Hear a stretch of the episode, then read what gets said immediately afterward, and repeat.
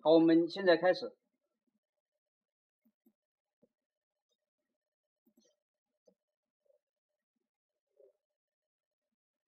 这个《千字文》，我们今天是第九讲。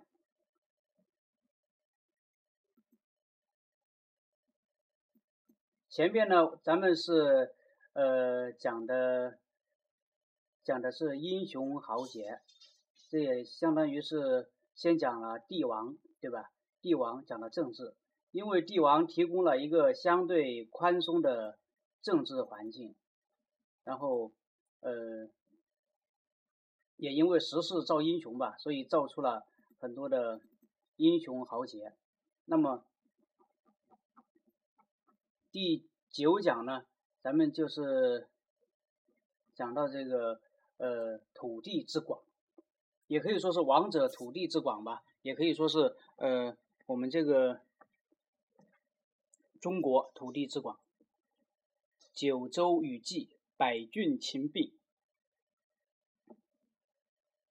岳呃岳岳宗太代，善主云亭，雁门紫塞，鸡田赤城，昆池碣石，巨野洞庭。旷远绵渺，岩秀遥敏，治本于农，物之稼穑。处宰南亩，我亦属稷，岁俗共兴，串赏处治。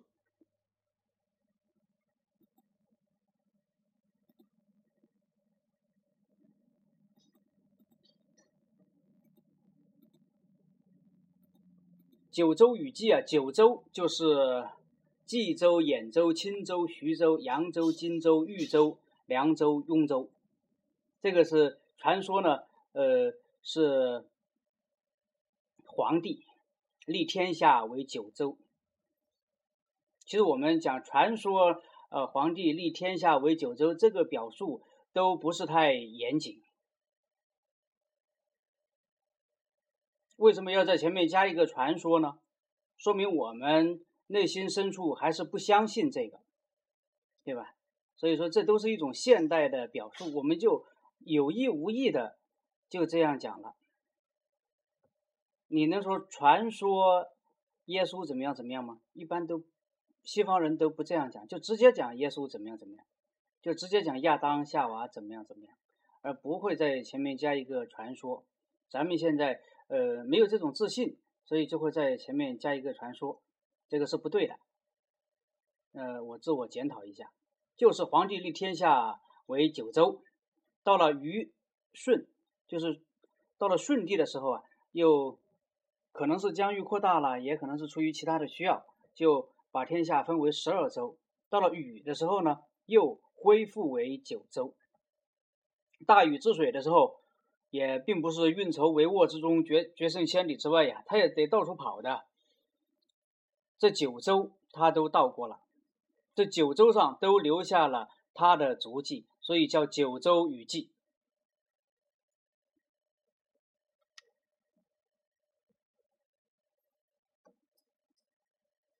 百郡秦并，百郡就是一百个郡，都被秦朝吞并了。表面上是这个意思，但有人说这秦朝当时不是只设了三十六个郡吗？这个就是中国语言的表述的问题。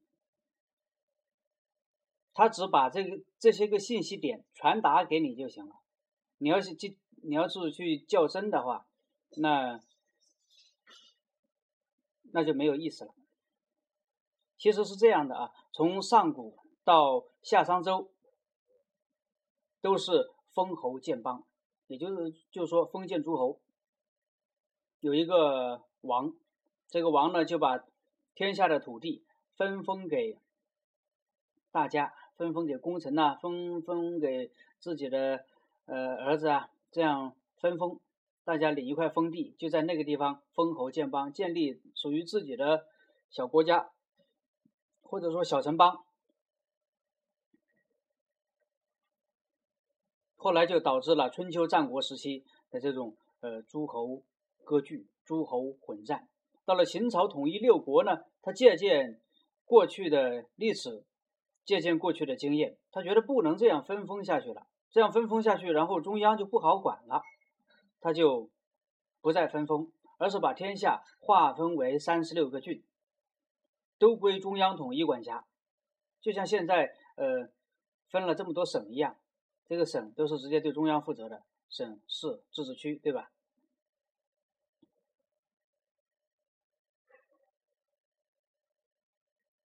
当时分了三十六个郡。归中央统一管辖。到了汉朝的时候，依然沿用秦朝的这种制度，分，只不过是那个郡呢，就就多了很多，就分成一百零三个郡。其实百郡呢是讲的汉朝有一百零三个郡，它概括的称就讲百郡。秦并，从汉朝又讲到秦朝去了。这个百郡其实跟九州它是呃相对偶的。九州和百郡呢，都是指我们这样一片国土，这样这样一个一个，在当时来讲就是天下，天下就是九州，天下就是百郡，被秦朝统一了。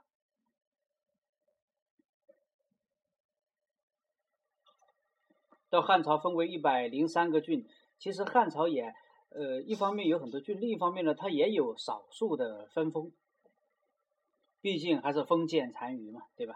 呃，以前有过这样的制度，对后来还有一定的影响，只不过是封的呢，封地就少了，就没有那么多了。所以后人就呃，秦朝设了三十六个郡归中央统一管辖，这个是呃一个很大的进步。后来有人说，从秦朝进入了封建社会，这个是很。荒谬的，秦朝是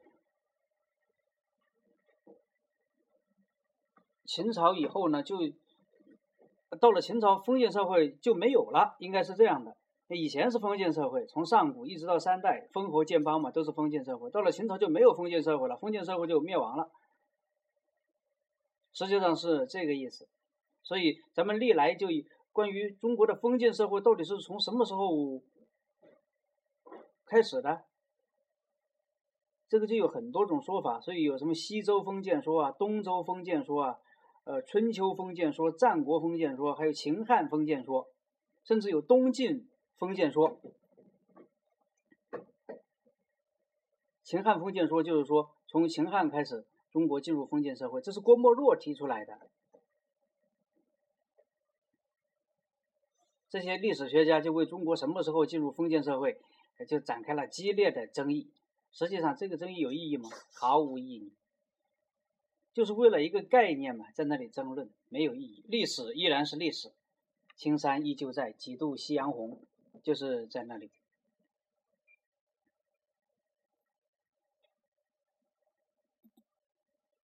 月中太代，善主云亭。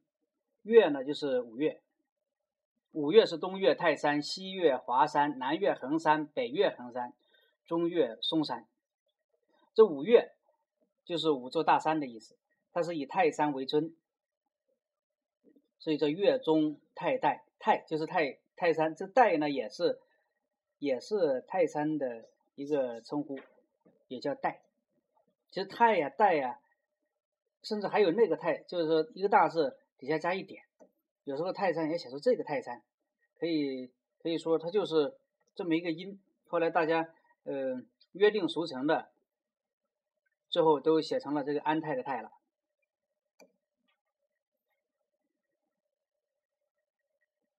你要讲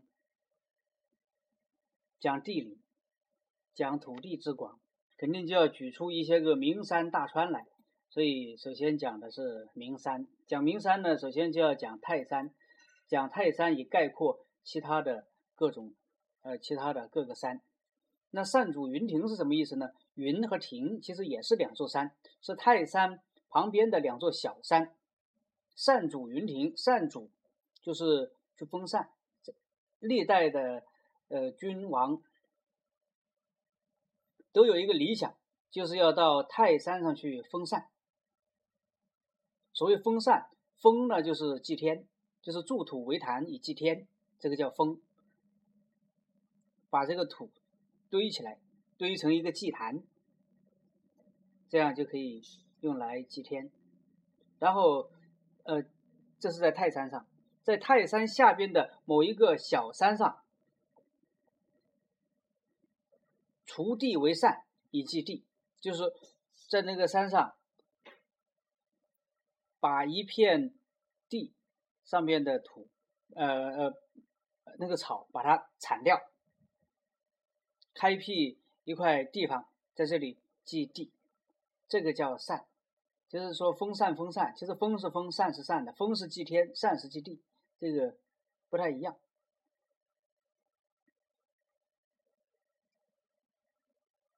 所以刘备有两个儿子，一个叫刘封，一个叫刘禅。封禅嘛，他也是想想做皇帝。后来有人说这个是叫刘禅，其实这个字不读禅，在那个时候应该是读禅，读刘禅。那泰山下边的小山，在那个上面举行这个善礼，一般都是在呃云山和亭山上，所以就叫善主云亭。在讲义里面这个长长写错了，是那个长长的长，长长就是说举行善礼，常常是在泰山啊，是在云山和亭山上面。所以，古代的什么吴怀氏啊、伏羲氏、神农氏、炎帝、黄帝、颛顼、帝喾、尧舜禹，还有汤、商汤、周成王，说他们都举行过封禅，在泰山封禅以后呢，什么汉武帝、隋炀帝、唐高宗、唐玄宗、宋真宗，也都举行过封禅大典。而且春秋战国时，呃，春秋时期的这个齐桓公，他非常想去封禅。因为他离得近呢，离离泰山不远呢，他想去封禅，管仲就很反对他，就是你你去你去封禅干嘛呢？只有天子才能封禅呢，你只不过是一个一个诸侯，你这封禅这个呃不合适，所以齐桓公后来就没有去。但一直到宋朝宋真宗以后，也就到到了元明清的皇帝，对这个就不是太感兴趣了。这叫善主云亭，讲的都是泰山、雁门、紫塞、基田、赤城。这个是讲各个关卡、各个关隘。雁门就是雁门关，在现在的山西忻州的雁门山里边。这个关呢，非呃是长城上面的一座要塞，非常的雄伟，非常的险要。这叫雁门，所以我们很多诗歌里边呢都讲到雁门关。还有紫塞，紫塞就是长城。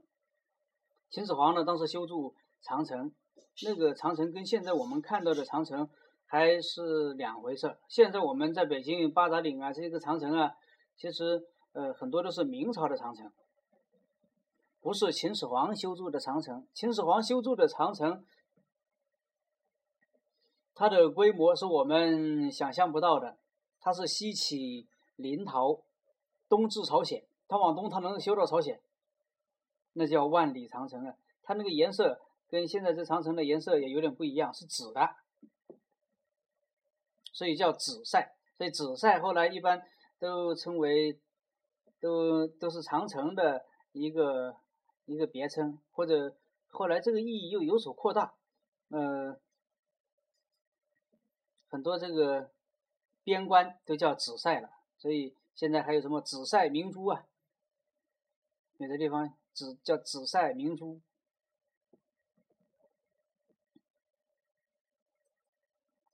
雁门、紫塞、基田、赤城、基田，这是一个驿站的名字，叫基田驿，不是鸡鸣驿啊，叫基田驿。基田驿是在最西北的边陲地带，大概也就到了新疆那里嘛。当时叫叫基田驿，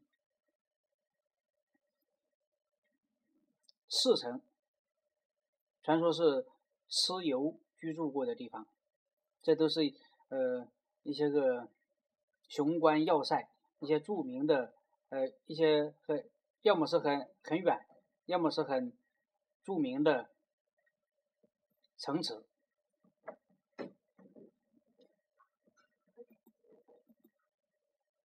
这个是西北面的。那么东南面有什么呢？昆池碣石，巨野洞庭。昆池就是昆明，昆明的滇池是在西南面。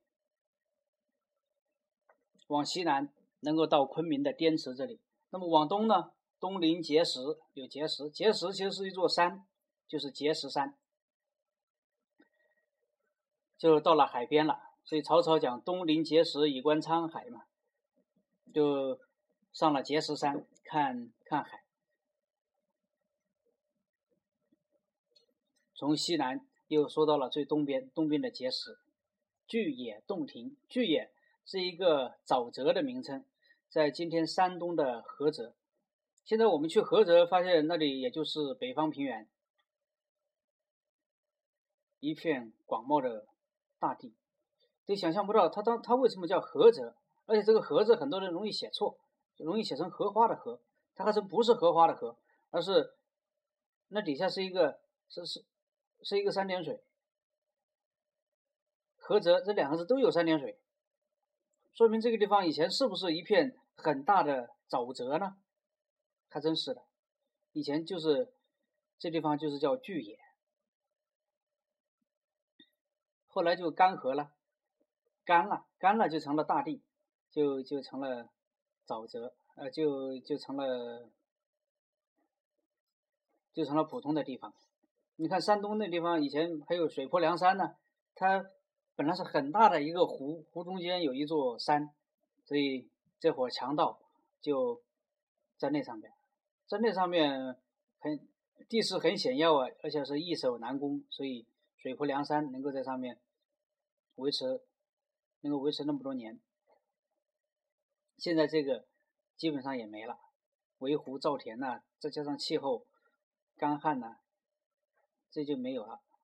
我在想，是不是过去比较湿润一些，北北方也比较湿润一些，后来现在北方慢慢在。在干涸了，以前可能整个都会湿润一些，所以那个唐朝的时候，像白居易，他贬到浔阳，就是今天的九江，他在这地方说这个地方太太潮湿了。那现在你在九江看也还行，对吧？不是那么太太潮湿，也还是宜于居住。在南方的话，那就当时在在中原人看来，那就是简直是不能住的了。就是到处都是山峦瘴气。现在我们到了南方，到了广州那地方、福建那地方也蛮好，可能湿气在慢慢的退掉，南方的湿气在退掉，而北方呢就会就越来越干。北京我都不记得是什么时候下雨的了，大概是去年冬天下下的，去年深秋季节下的雨吧，一直到现在没下雨，中间只下过一次雪。非常干，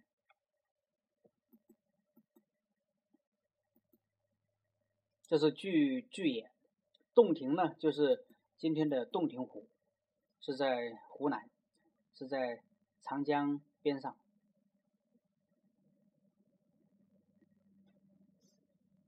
这都是一些气势磅礴的、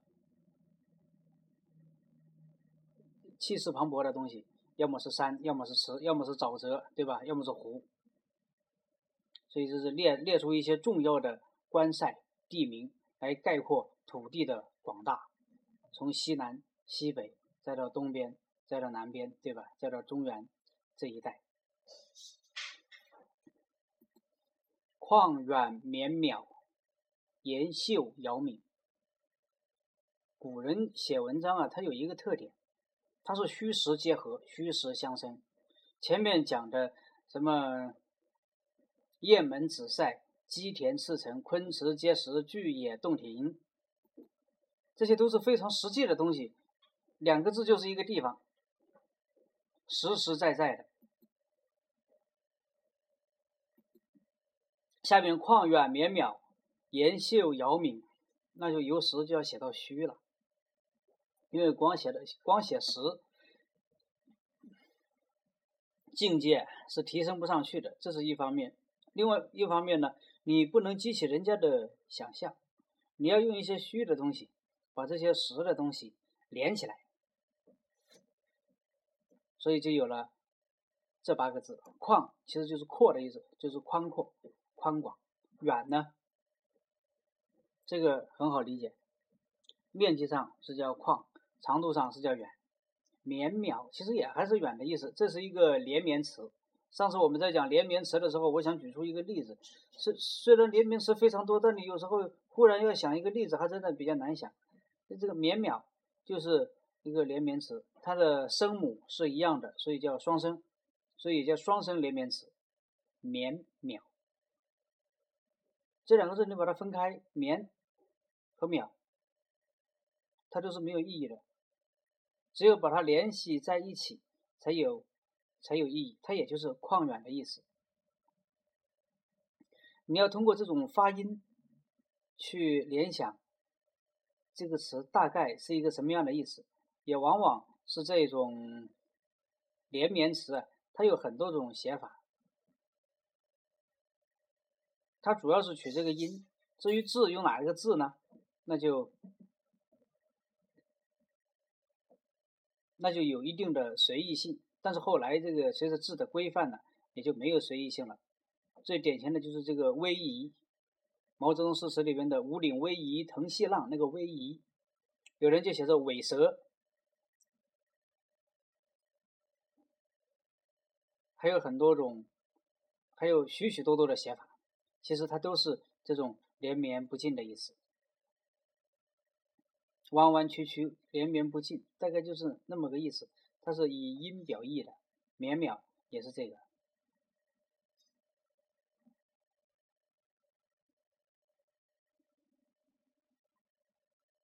岩秀遥敏，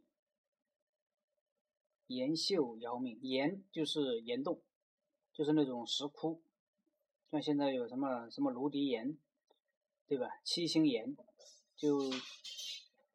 就是一些个很大的岩洞，秀呢，就是山上面的小山洞，叫秀。白云出秀，就是白云从山洞里边飘出来，这就叫白云出秀。岩秀就是讲那个山上的山洞，杳是很深的意思，泯呢是很昏暗的意思。你从宏观上去讲，天下这个大地是非常的大，旷远绵渺。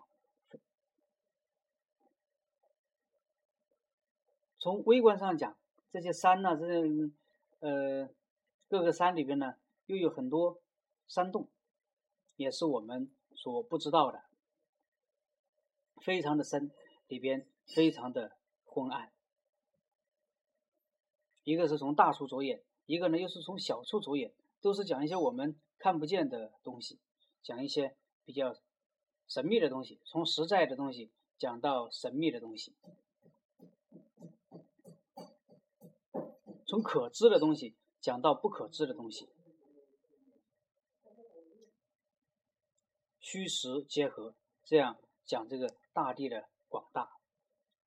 其实，在齐梁之际，在呃，我们这篇文章的作者周星驰，他所处的这个季节，呃，他他所处的这个朝代，还真不是，呃，这个天下还真没那么大，就或者说，他们当时这个梁，也只不过是偏安一隅，偏安在东南，国土面积非常的小，但是当时的人呢，当时的文学家，当时的士人，还是胸怀天下的。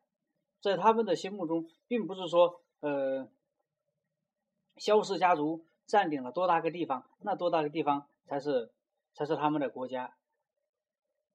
他们依然是胸怀天下，觉得天下应该就是就是那么多，就应该是昆池结实、巨野洞庭，就应该是旷野绵渺、岩秀遥敏，非常的大，胸怀天下。其实这就是一股生机。当时的文人，当时的知识分子，当时的就是主流人群。心中依然以天下为天下，以天下为家，胸怀天下。这个也就是中华民族到了后来能够统一的一个文化资本。你要是心里就认为现在天下就只有这东南一隅，东南一个角落，那么可能就永远也不能统一了。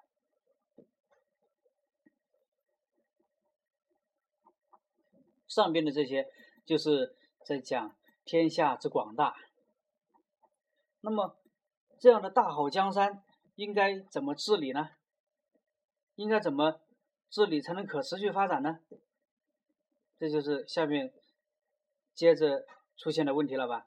嗯，怎么治理啊？那就要以农为本。所以讲治本于农，物之架设。中国自古以来就是以农为本的。所以有人说中国是个农业国家，其实农业国家有何不可呢？也可以说，正是因为中国是一个农业国家，所以它才能够支撑五千年。如果不是一个农业国家，那它能支撑多久？很难说。正是因为中国是一个农业国家，所以它才能够有这么多人口，能够养活这么多人。也正是因为中国是一个农业国家，它才有这样悠久、这样丰富的、这样精妙的文化。这都是连在一起的。所以说，千万不要瞧不起这个，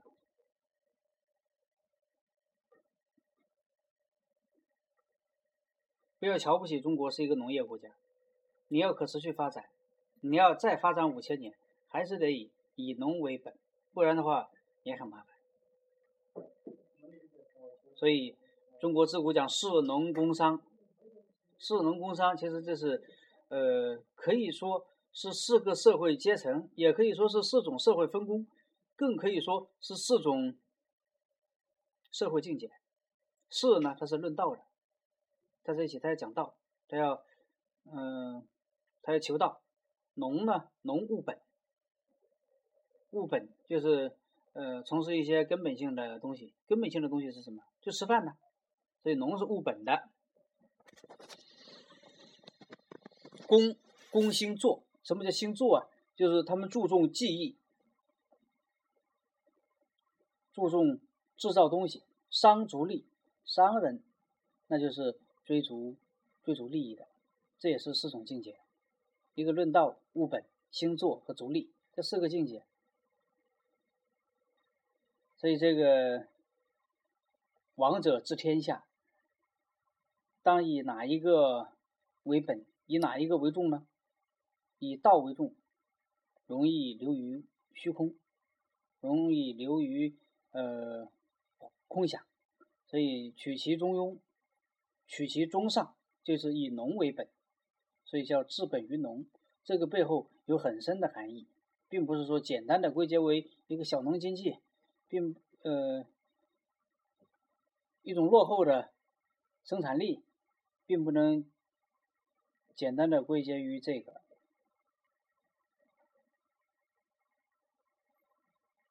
所以，国家以农为本，以农为本怎么办呢？叫物之架设，物就是致力于务必嘛，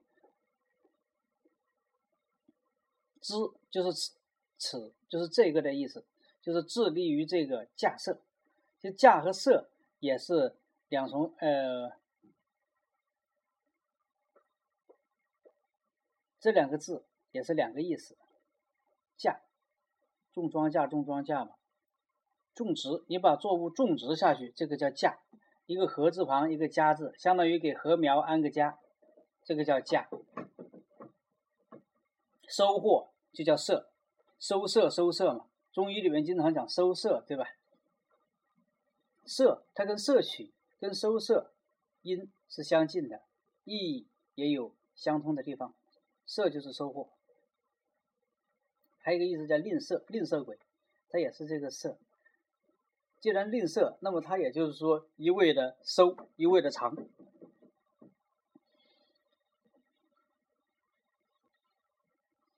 所以把种庄稼、把务农叫架设，有种植，有收获。那么怎么个架设法呢？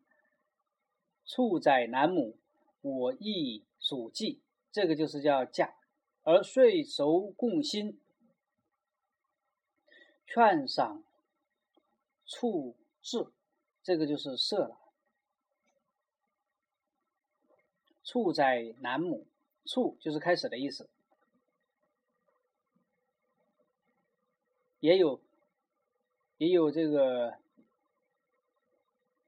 有有开始的意思，也有善的意思，就是说好好的，宰就是从事。好好的在南亩上面从事耕种。南亩啊，就是向阳的农田，好好的在向阳的农田这里从事生产劳动。这个是来自于《诗经》，《诗经·小雅·大田》，叫“处在南亩，播蕨白骨”。好好的在这样一片向阳的农田上耕种，播下各种谷物。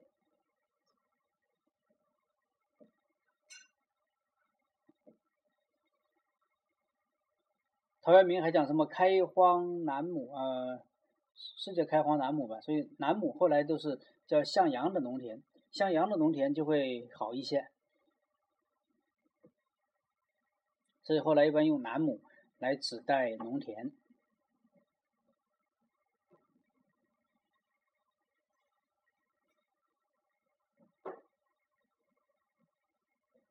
我亦属稷，稷呀，就是种植的意思。我们看到这个这个“意”字的写法，那边是一个，上面是一个草字头，中间是一个一个“直”字，底下是一个“云”字，这个就是象征的，它也是一个象形字。它的最初的含义就是一个人跪在那里，手里拿着一个禾苗，把它种在土里，这个叫“义”。就是种植的意思，但后来因为种植这个也是需要有需要有技术的，说白了也就是说种植也是一门艺术，所以慢慢的呢就把这个呃它这个艺术就相通了。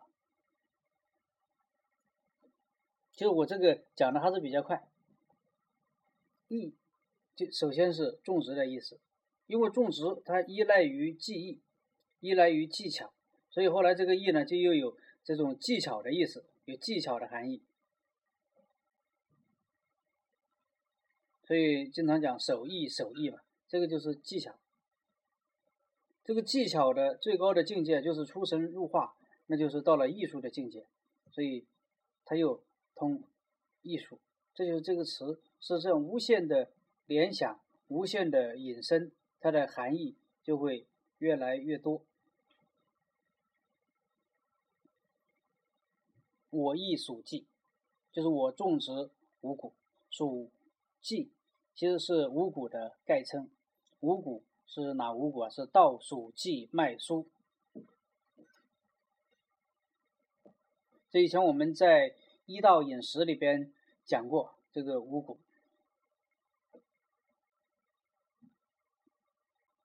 就是我亦属稷，这个又是一个。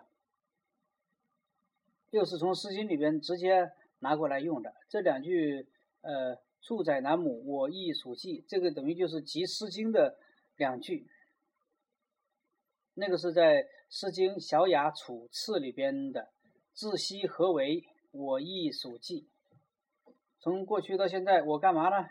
我就是在这里种植五谷。这个《诗经·小雅·楚次》这个这个诗特别长，是属于那种长诗。所以我就不全部拿来讲了，大家可以去读一下。这首诗也非常的美，把这种农业生产的这种这种景象，关键是呃从事农业生产、从事农耕的这样一种心情，写的非常的到位。可以说，我们中国自古的农业生产都是怀着这种心情的。跟自然一体，勤耕与读，也并不是非常的累，但是后来这个宣传很有问题，让人感觉就是好像在过去几千年来，中国人都是折筋断骨的农业劳作，非常的辛苦，而且往往吃不饱饭，一直吃不饱饭，给人一种这种感觉，这非常不好。其实不是这样的，我们看《诗经》。《诗经》的楚辞，《诗经》的七月，包括是上次我们讲过的《诗经》的伐檀，伐檀树啊，砍树啊，都是非常快乐的事情。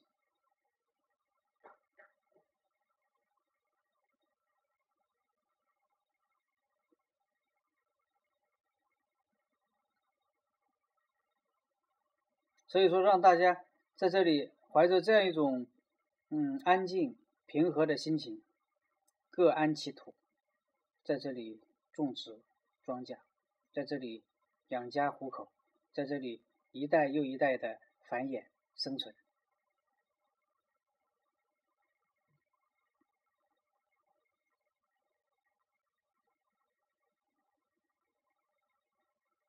所以我们这个民族才能够。持续五千年甚至更长时间，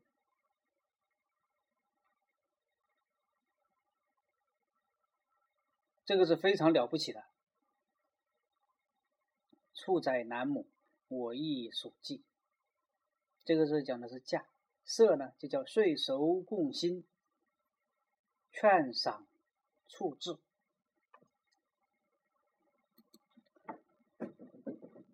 这些个五谷都成熟了，那么新的新的谷子就收获了，那么就得征税，就得纳贡。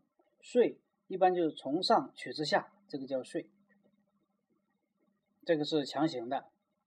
贡呢是从下贡到上边去，这个是自愿的，进贡进贡嘛，它是自愿的，他有好东西，他愿意往上面贡献，这个就叫贡。税收贡薪。就熟和新是一个意思，熟就是五谷成熟，新呢就是新谷登场，新谷新的新的谷物，老百姓有了新的谷物，就会就会上交，就会上交一些，那么这个政府的财政收入，这不就有了吗？或者说税税收啊，什么东西，这个就都有了。劝赏处置，这个劝和赏是一个相对的意思。对于那些个还不是太勤劳、不是太勤劳的人，要劝农。所以古代的天子都有劝农的意思，就是甚至他们亲自要去耕一段地。那意思就是说，要劝大家安心的务农。不要乱折腾，不要不要懒惰，要安心的务农。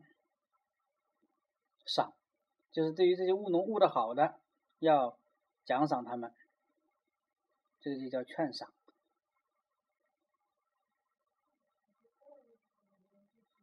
处置，这个也是也是一对一，处就是罢黜，就是就是。排斥的意思，促促退的意思。对于那些个非常懒惰的、屡劝不改的，那么就促退他们，或者说就给他们降级。而对于这些个勤劳的人呢，就志，志就是往上升。我们看这个志字是一个一个一个挂耳旁，所有的这个挂耳旁就。就相当于有山呐，有有有坡度的，就有这样的。边上是一个步，这个步步子在登山，这个不就是往上升嘛？这字就是往上升的意思，其实也就是晋升的意思。对于那些个嗯德不配位的，要把它促退。你在位置上，在。相应的位置上没有做出相应的贡献，那么就要要就要辞退你了。而对于那些个勤劳的人，对于那些勤勉工作的人，就要给他们加以晋升。这个是讲讲的是色，所以这个主要是讲大地，讲我们的治本于农。就古代把这个叫治身，什么叫治身呢？就是要通过你的治理，让整个国家变得有生气，自身之道非常的多。其实就是说，呃，解放生产力，就是说要呃要让群众充分的发挥自己的才能，让大家充分发挥自己才能，不要给他们设卡。而所有的这些都要以农业为本，这就自身之要，要以农业为本。有了这个本，其他的都好说；没有这个本，叫记恨莫过断粮啊！大家都没饭吃了，那就比较麻烦了。首先人心就会慌，饥荒饥荒嘛，一饥他就慌，没饭吃，人心惶惶，那就不好了。或者说有饭吃，但心里始终有一点这个没饭吃的这种担忧，没有安全感，这样也不好。这样也会让人，也会让人一直去逐利，一直不择手段。所以有个话说的非常好，叫“有恒产，修身自保”，就是有有有恒定的财产。古代的恒产就是什么？就是土地。一个人有了土地，那他就心就安了。觉得这这个土地永远都是我们家的，永远都是我们家的，这心就安了，心安了，然后他就可以去修身，去对自己的精神上有更多的要求。所以我在北京听一些老先生讲，他讲他在说他们这个家族在民国的时候。在河北，他都不愿意进京去考功名之类的。他觉得有有必要去考功名吗？没有必要啊！我家里这么多田地，够我吃一辈子是没有问题的。那他就愿意在家里干什么呢？就在家里学学医，然后再给人治病。他也不收很多钱。你有钱就给，没钱就算了。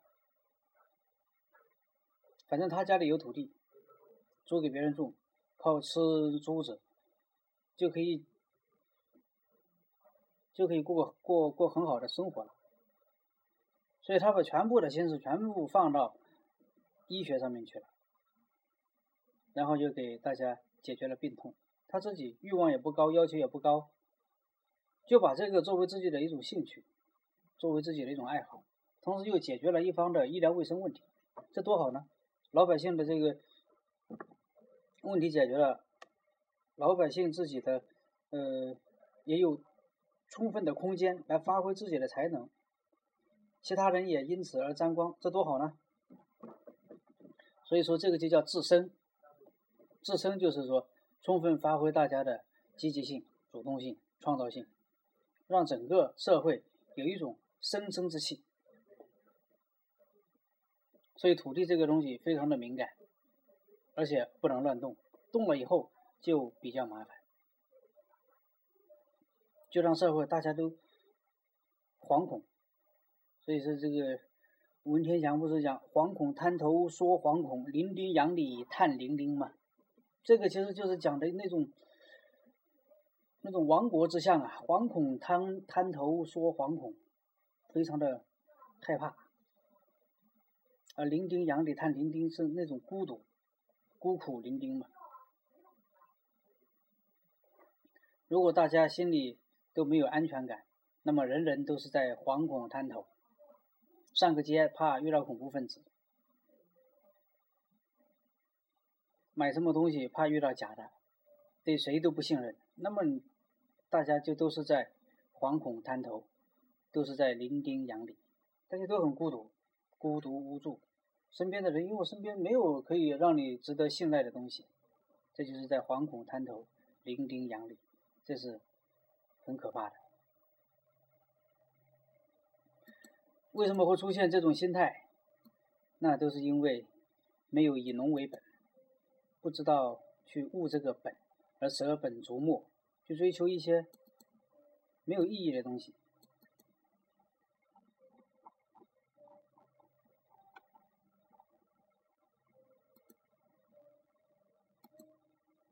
好，那么今天这个因为因为非常的短，咱们就先讲这么多。后面大家如果有什么问题呢，咱们再来沟通一下。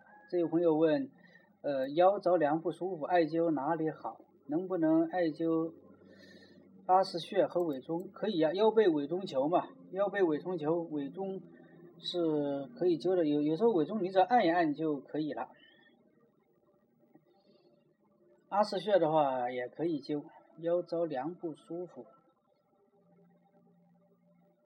主要就是尾中板，你还可以足三里啊之类的揪一揪。而且尤其是这个春天揪一揪足三里，还是蛮好。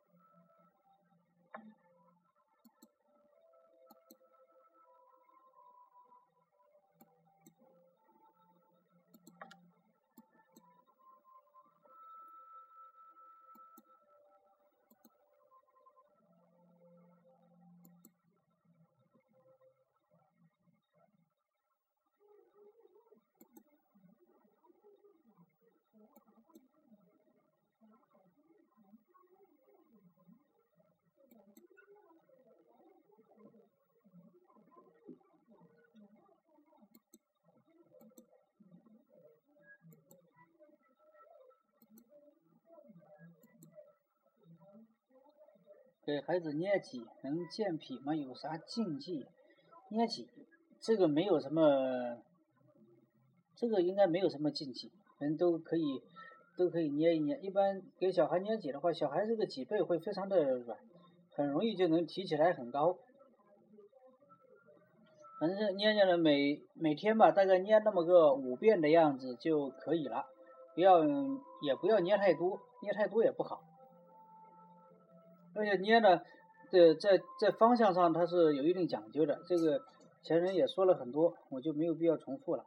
呃，是这样的，如果是火症，那你就从上往下捏，这个是叫呃引火下行；如果是寒症呢，那你就从下往上捏，这个它就是呃生发生发底火，是这样的。如果寒热不明显的话，那么，呃，在七岁之前和七岁之后，它有一个有一个区别。在七岁之前，你可以从下往上捏；七岁之后呢，从上往下捏。别的没有什么禁忌，呃，唯一的一个禁忌就是说，千万别来回捏，来回捏不好，你要顺着一个方向，嗯。因为经期的循行它是有方向的，你来回捏那就白捏了。六岁孩子脾虚，脸色不好，捏肌能有所帮助吗？肯定是有帮助的。就捏脊也叫捏肌，其实它是可能跟体内的有一些积有关。这个积主要是来源于孩子的，有时候是吃多了东西，吃多了东西就有食积，这个食积呢会在脊柱上也会有所反应。会导致某一个地方，它会非常就就会比其他的一个地方相对的硬一点，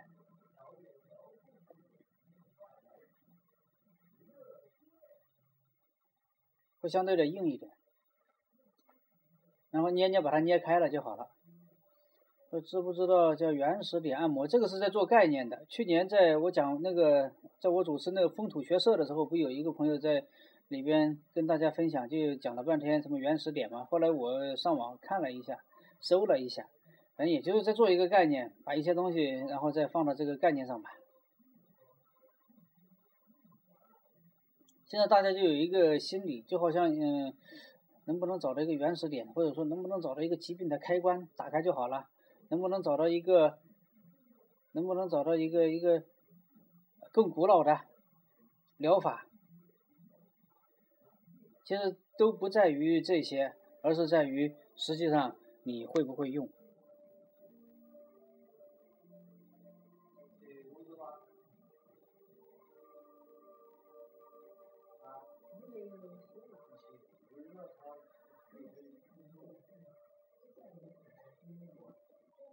可以继续捏，当然捏的如果不舒服的话，你就不要捏了。只要捏的舒服，嗯，捏的舒服的话，孩子他会自动的来让你捏。哎捏的不舒服的话，孩子就会排斥。他一排斥了，你就不要捏了呗。不要觉得哪一个东西好就仅用。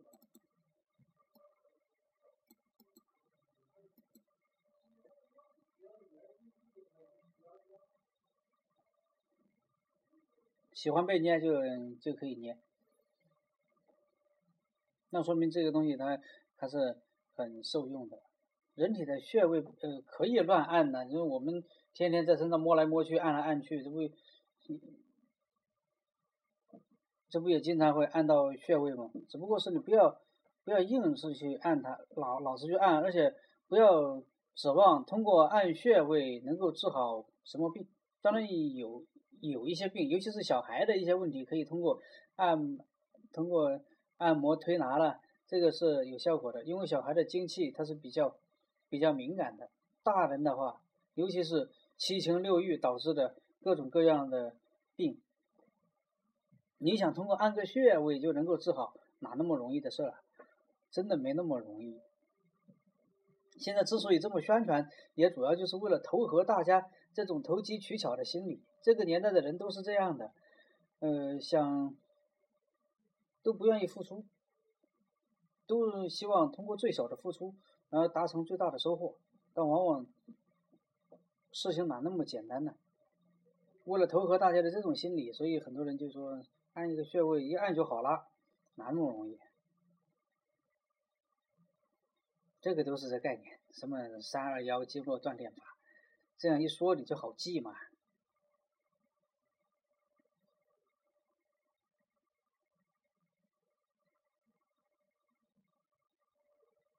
这个主要就是为了让让让大家好记。